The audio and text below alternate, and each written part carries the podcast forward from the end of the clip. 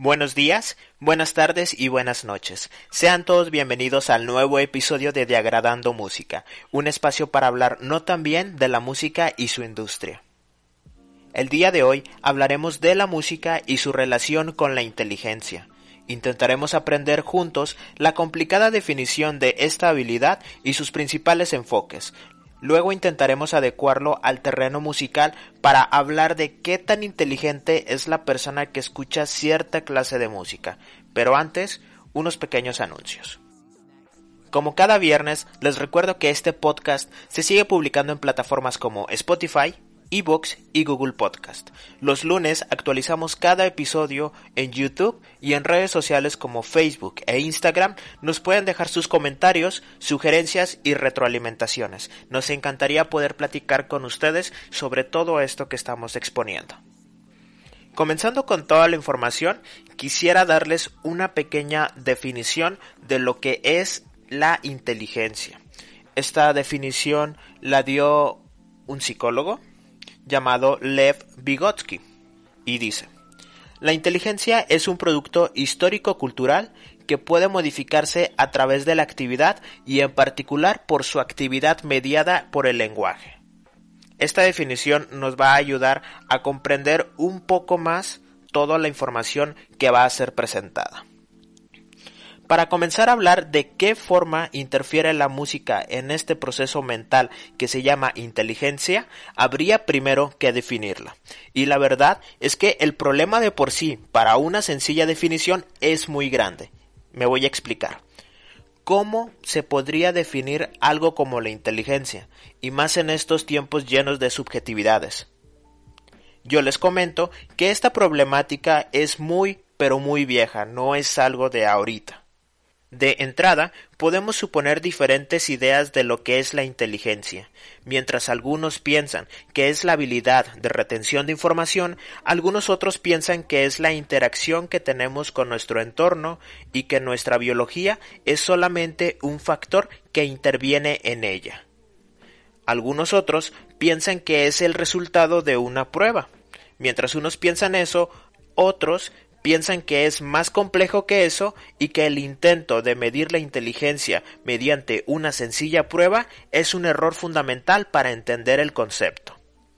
La situación principal está en que mucha gente piensa que la inteligencia es una capacidad estática que se nos da al nacer y que desde el momento de nuestra concepción ya está trazada hasta nuestra muerte. Esta idea y este desarrollo de la idea ha generado muchos conflictos sociales relacionados a la idónea raza predominante que contiene toda la inteligencia solo por nacer bajo ciertas características biológicas cuando en realidad esto es solo un poco del panorama real que está definido por su historia y por su cultura, como dijo Vygotsky. Es decir, la inteligencia es fluida y se alimenta de su entorno a lo largo de nuestro crecimiento. A pesar de la problemática ya expuesta, la psicología y su rama relacionada al aprendizaje infantil encontró la aproximación más aceptada en la actualidad sobre este concepto. Este campo de estudio dice que la inteligencia es una capacidad del individuo para actuar con propósito y así mejorar su entorno. Es a partir de este postulado que el concepto inteligencia comienza a ser esquematizado y adecuado según su entorno. Gracias a esto, el estudio de la inteligencia ha sido más sencillo de posicionar en el conocimiento popular. Ahora que ya sabemos que la inteligencia es una capacidad relacionada al entorno, hablemos de algo llamado sociabilidad e inteligencia emocional. La sociabilidad es la forma en la que nosotros nos comunicamos con los demás de la manera más empática, respetuosa y asertiva que podemos. Mientras que la inteligencia emocional es un proceso que llevamos a cabo antes de interactuar con los demás. Como ejemplo de esto, imaginemos a nuestro compañero de clases que se la pasa callado, pero que no batalla con sus clases como las demás personas extrovertidas y afligidas por no aprender una fórmula matemática o una fecha de natalicio. Por otro lado, la sociabilidad nos facilita compartir nuestras ideas con los demás y la inteligencia emocional nos permite desarrollarlas personalmente. Sobra decir que ninguna es completamente independiente de la otra y lo ideal es acortar distancias entre estas dos habilidades. Para que exista una comunicación efectiva se han inventado los lenguajes, y una vez más nos encontramos con el factor social atravesando esta herramienta ya que hay idiomas que dependen de la ubicación geográfica, capacidades físicas y hasta nivel socioeconómico. Es así como el idioma italiano, el lenguaje de señas y los regionalismos son solo pequeños ejemplos pero significativos de todo lo que se está comentando y es complicado encontrar un código en el que haya mucha gente o que la mayor parte de gente del mundo se entienda. Y no solamente que se entienda, sino que conviva en estos mismos conceptos. Todo esto se entendía antes de que se comenzara a estudiar el lenguaje universal, la música. Desde los inicios de la vida como la conocemos, e incluso desde antes, la música ha estado presente en nuestros rituales sociales. Imaginemos una pequeña flauta hecha con huesos o caña en la época de las cavernas, arcos que resonaban aún más si se le mordía la cuerda, y una boca actuando como una caja de sonidos. Pensemos en los músicos ambulantes durante la Edad Media como los juglares y los trovadores que se encargaban de divertir a la población del reino con chistes, magia, acrobacias y hasta noticias legendarias sobre tierras lejanas. También tenemos géneros musicales actualmente como la salsa, el merengue y hasta sus hijos más contemporáneos como el reggaetón, a la música africana que fue trasladada desde otro continente hasta el nuestro en forma de esclavos, mismos que más adelante llevarían algo llamado el blues a América del Norte, convirtiéndolo en algo que luego sería llamado rock and roll. O la música oriental que proviene de textos sagrados antiguos usados únicamente en ceremonias bélicas o espirituales. Este y muchos ejemplos sustentan uno de los lemas de este su espacio. El malestar social y las alegrías humanas se cuentan con música. O en otras palabras, la música es junto con la danza uno de los lenguajes universales que a lo largo de nuestra historia han ido evolucionando y nos han acompañado como sociedad. Y para adentrarnos al tema de cómo se ha ido desarrollando este acompañamiento, vamos a hablar de lo siguiente. Se tiene la teoría de que la audición es el primer sentido que desarrollamos y es el primero también que se perfecciona cuando estamos en el vientre de nuestra madre. Son los sonidos del mundo exterior los cuales crean en nuestro cerebro, aún en crecimiento, las primeras sinapsis, las primeras ideas. Es la voz de nuestra madre la que nos da tranquilidad y la que termina de crear ese lazo tan importante para nosotros en los primeros días de vida. En lugar de plantearnos qué partes de nuestro cerebro se estimulan con la música, la verdadera cuestión es cuáles áreas de todo nuestro sistema nervioso elemental no responde a estos estímulos externos. Para entender esto, vayamos a nuestro lóbulo temporal cerebral comandado por nuestro sistema límbico, detrás de nuestros ojos y debajo de nuestras sienes. Es aquí donde se aloja la memoria a corto y a largo plazo. También aquí es donde guardamos todo lo relacionado al aprendizaje de un lenguaje y también, secundariamente, nuestra estabilidad del humor. En el Laboratorio de Investigación Cerebro, Música y Sonido, ubicado en Canadá, se determinó que la música activa áreas de nuestro cerebro relacionadas a las emociones y no solo a los recuerdos como se tiene entendido. Esto es muy importante para convencernos de que lo mismo que sentimos en un concierto de música que nos gusta es lo mismo que sentían nuestros antepasados hace casi ocho mil años bailando frente al fuego. A través de la música podemos olvidarnos de nuestras penas y podemos aventurarnos en una emoción nata y primitiva, pero igual de gratificante como lo es el sexo y las drogas. Un ejemplo de esto es cómo un turista puede compartir honestamente el sentimiento que tiene un mexicano al cantar la canción Cielito Lindo aunque no domine el idioma o no esté familiarizado completamente con el sentido de la canción o del contexto en general. Aquí quisiera hacer una pequeña pausa. El humano moderno sueña que tiene el control sobre todo, pero no es cierto. La música nos enseña que hay fuerzas en segundo plano que rigen algunos de nuestros actos. Me refiero a la despersonalización. Esto ocurre, por ejemplo, cuando estamos en una fiesta bailando payaso de rodeo o qué sé yo. O cuando estamos en un estadio de fútbol alentando a nuestro equipo favorito. La despersonalización nos hace actuar de una forma que seguramente nos parecería extraña si estuviéramos solos. Entonces, en completo control de nuestras emociones, de nuestros recuerdos y de las sensaciones que tenemos cuando escuchamos música, pues no estamos. Como ya lo dijimos, los bebés pueden responder a melodías antes de que una comunicación verbal se dé con cualquier persona.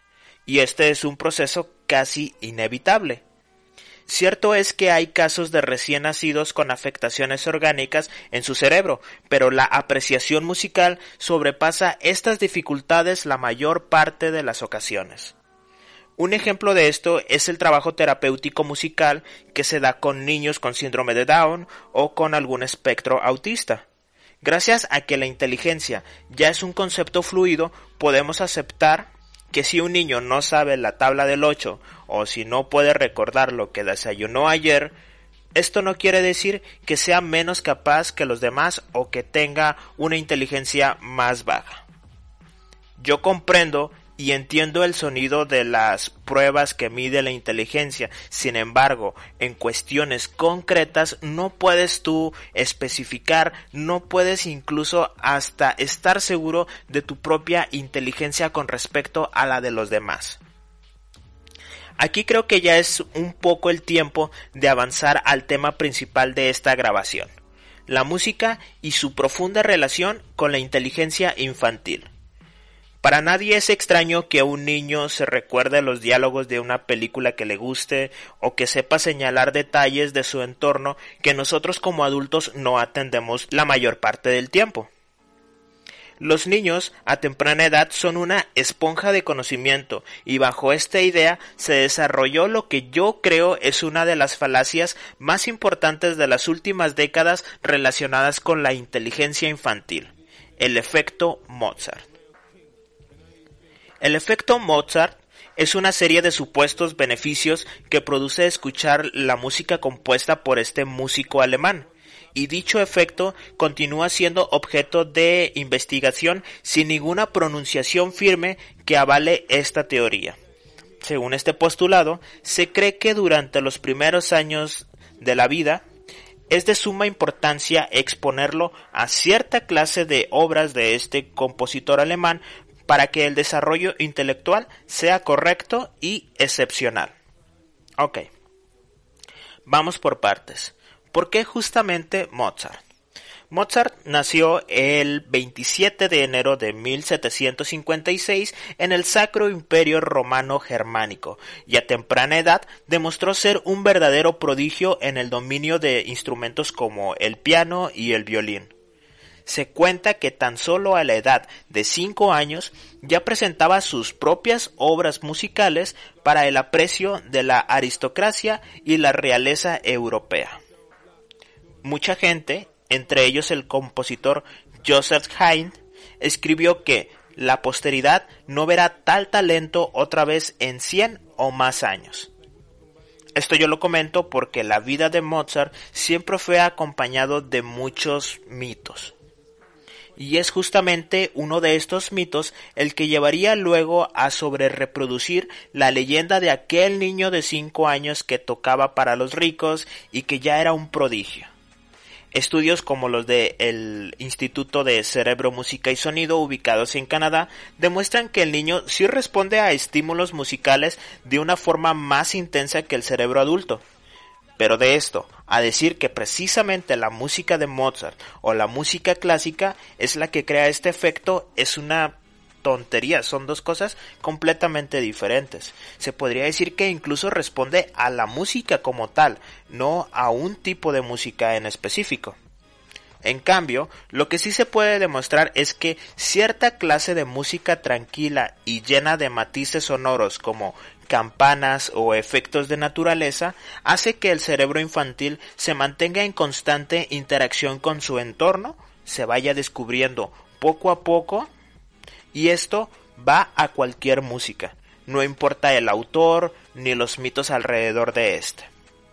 Sin duda la música es importante para el crecimiento intelectual de los bebés, pero no se reduce a cierto estilo. Sin duda hay que evitar géneros rápidos y muy ruidosos para los niños pequeños. Yo en lo personal pienso que The Beatles son un muy buen ejemplo de lo que sí se puede escuchar a temprana edad. Por ejemplo, con canciones como Here Comes the Sun, uh, Yellow Submarine o hasta Lucy in the Sky with Diamonds. Comento lo de The Beatles por el juego de voces que siempre tuvo John Lennon y Paul McCartney, no por otra cosa. El álbum Help es perfecto para esto. O Electric Light Orchestra, que es una música completamente de lujo para que el bebé, el niño, se la pase a todo dar escuchando música tranquila que le ayude a estimular su cerebro. No hay manual para volverse más inteligente hay que hacer que el niño estimule su cerebro lo más que se pueda y que la naturaleza haga el resto. Si el niño luego crece con habilidades para la pintura, para la actuación, para la escultura, para los números, para la integración, para la desintegración, precisamente por eso el concepto de inteligencia tiene que ser fluido, porque la inteligencia es tan grande y tan compleja que no puede estar siendo evaluada por una, dos, diez o veinte pruebas. Yo no estoy en contra de las pruebas. De lo que sí estoy completamente en contra es que se estigmatice a los niños por algo tan banal como su coeficiente intelectual. Todos tenemos las habilidades que necesitamos para seguir viviendo. Y el hecho de que nuestra sociedad comience a aceptarlo de esa forma es un paso bastante, bastante difícil, pero también muy benéfico para todos. En resumen, en esta grabación hablamos de la problemática definición de inteligencia y de cómo la psicología y el aprendizaje lograron delimitar el concepto. Vimos que aspectos como la sociabilidad y la inteligencia emocional están en constante comunicación para que nuestro cerebro esté en interacción con nuestro entorno y cómo nuestro cerebro activa zonas muy diversas con la música algunas de estas relacionadas a las emociones, la memoria y conductas primitivas que casi siempre nos llevan a la despersonalización, como cuando bailamos en un concierto o cuando saltamos en un partido de fútbol. Y así como la música afecta al cerebro adulto, el cerebro infantil se ve incluso más activo ante ella y es por eso que es recomendable exponer al niño a música tranquila que le estimule, y si tenemos música clásica, pues le ponemos música clásica. Si tenemos de otra, no importa, no importa realmente. Porque hay un grupo de personas que cree que las obras de cierto compositor alemán hacen que tu bebé sea más inteligente, cosa que no ha sido demostrado y que está muy muy lejos de la realidad. Y esto fue un poco de lo que hablamos el día de hoy. Ahora el turno es tuyo. Cuéntanos qué tan inteligente te volviste por escuchar música clásica y qué tan tontos crees que son las demás personas que escuchan reggaetón. Platica con algún creyente de que la música rock es para intelectuales y eh, descríbenos qué tal te fue. Muéstrale esta grabación a alguien que esté interesado en estos temas, revisa nuestros otros episodios y dinos qué opinas al respecto.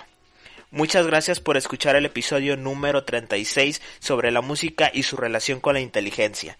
Recuerda que yo soy Miope y nosotros nos escuchamos el siguiente viernes con otro interesante tema sobre la música y su industria. Hasta luego.